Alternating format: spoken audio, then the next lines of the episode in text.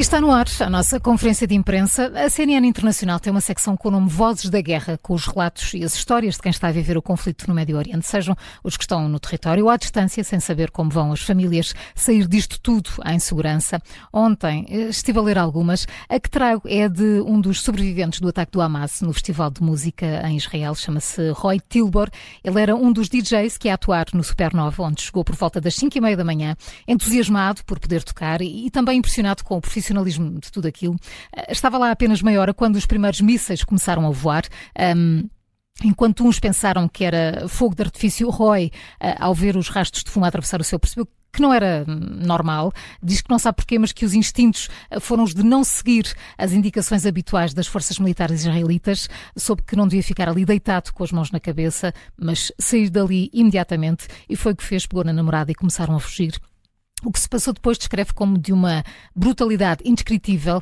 Diz que entre sirenes de ataque aéreo, tiros, pessoas a fugir para e por todos os lados, carros encurralados a tentar sair do recinto.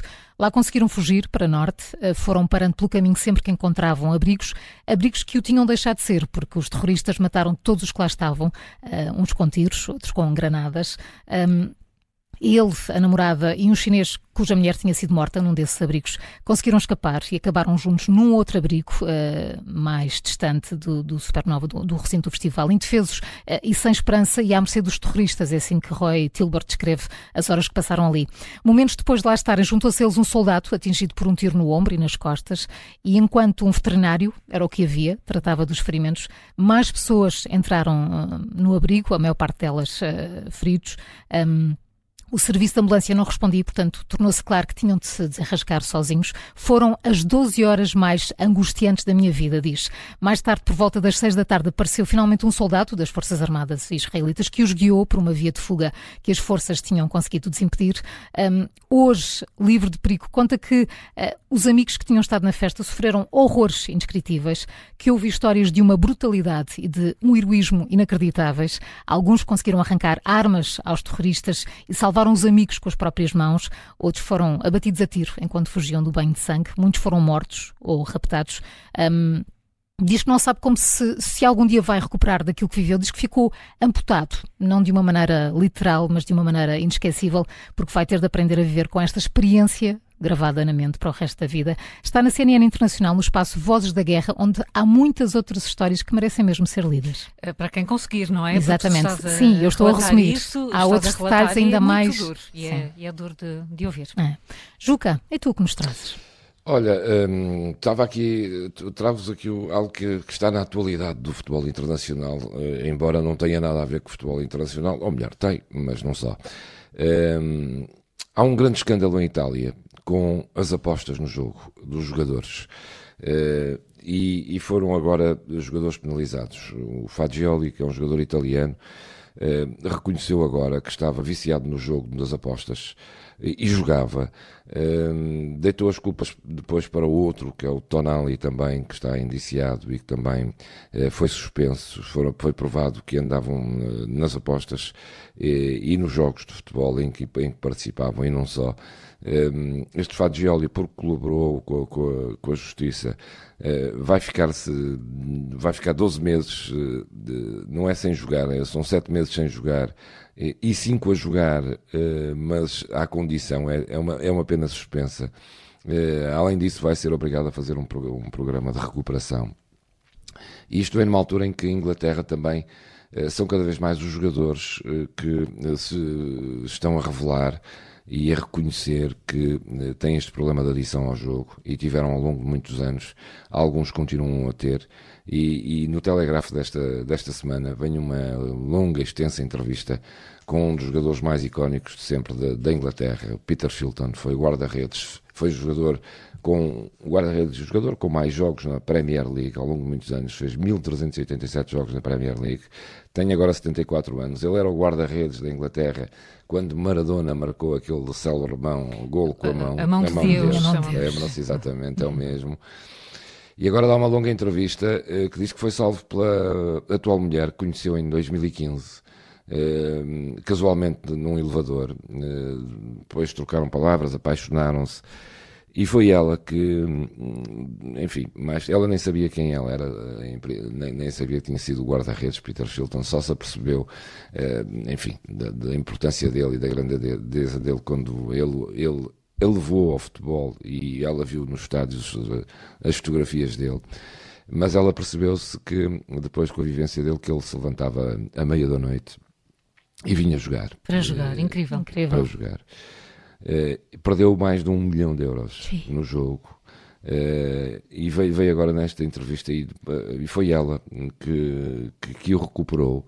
e ele agora nesta entrevista veio dar esta entrevista para dizer isso e para dizer que ambos agora estão a, a participar num programa não de recuperação, mas de ajuda a muitos outros uh, que têm recebido, muitas outras, uh, muitas outras pessoas que querem ajuda porque estão viciados neste jogo das apostas. Ele fala mesmo da hipocrisia que é a publicidade das camisolas dos jogos das apostas, que agora tiraram essa publicidade, mas está nos painéis do estádio, o que não faz é. uh, sentido nenhum. Diz que é preciso proteger os jovens. Só na jornada da Premier League de há duas semanas os jovens foram bombardeados com 11 mil mensagens de apostas só num jogo. Eh, mensagens que, como? para, para estarem a apostar. Incentivar, não é? Incentivar a aposta. Uh, incentivar a aposta só num jogo. Porque as apostas hoje pode-se apostar durante o jogo, ou seja, apostas certo, no, no claro, início claro. do jogo um resultado, mas ao, ao, longo do jogo podes ir apostando. Uhum. Afinal, aposto também no 2-1, nos mais golos para um, menos golos para, para outro e tal. E são cada vez mais os jogadores, e não só, que estão a, a reconhecer que têm esta adição ao jogo. E esta entrevista deste Peter Shilton com a mulher ao lado é muito impressionante e diz que ele diz mesmo uh, outros uh, estão a ajudar para que outros afetados sejam reconhecidos. Claro. Eles dizem podem uh, ser eles um antídoto para o vício nos jogos de azar. E há um enorme escândalo em Itália hoje com os jogos. Há mais jogadores agora a serem uh, também divulgados, envolvidos nesta, nesta questão das apostas. Uhum. Mas esta entrevista do Shilton é uh, magnífica. Mesmo. Pois, pois, claro. E pode servir de exemplo, pelo menos. E isso. pode servir de exemplo, claro. Olha, João escolheu aqui uma notícia que se refere ao dia 7 de outubro. Uhum eu escolhi outra, parei noutra que se refere àquilo que aconteceu a seguir, e é uma notícia do, do Observador. Uh, uh, quem foi Jamila Al-Shanti, a quarta líder do Hamas morta por Israel? lá está, desde que a guerra começou no dia 7 eh, deste mês, Israel já matou quatro líderes do Hamas, eh, mas houve de facto um que se destacou e é o que merece este artigo, o da primeira mulher do gabinete político do grupo islâmico palestiniano, eh, Jamila Al-Shanti. Sabe-se pouco sobre esta mulher, aliás, nem sabe exatamente a idade, 68 anos é o que tudo indica, mas há quem, uh, outros, outros meios que, que, dizem uma idade diferente. Ela foi morta na madrugada uh, desta quinta-feira, na sequência de um ataque aéreo israelita, e apesar de não se ter referido o local onde ocorreu uh, esta morte, o Hamas já o confirmou, porque deixou uma mensagem a lamentar a morte de quem designa como uma combatente da liberdade palestiniana.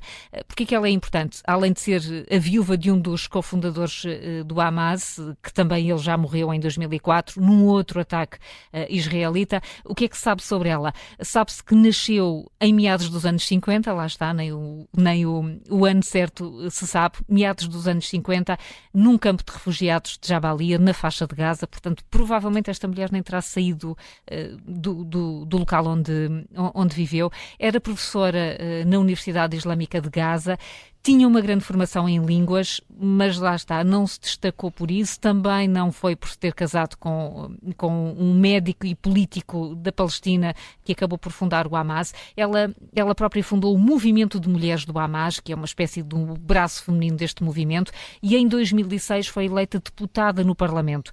Em 2013, portanto, sete anos depois, foi nomeada Ministra das Mulheres no governo uh, do Hamas e então consegue ser a primeira mulher num gabinete político. Uh, desde que começou este conflito, Israel já anunciou a morte de quatro líderes uh, do Hamas. Sobre Jamil al-Shanti não se conhecem as circunstâncias exatas, mas a morte foi confirmada neste, neste comunicado e só os detalhes do comunicado dizem como de facto estes mundos e as visões sobre o que está a acontecer são, são diferentes, chamam-lhe mártir, uh, passou uma vida repleta de entrega a sacrifícios em prol da causa palestiniana e desempenhou um papel importante e notável no trabalho parlamentar, académico, político, de defesa e de, e de educação. Duas visões Lá está, são os dois lados da história. São os dois é? lados desta história. É e está no observador. E, está no observador. É, e seguramente a vida desta Jamila um dia dará uma série ou um filme.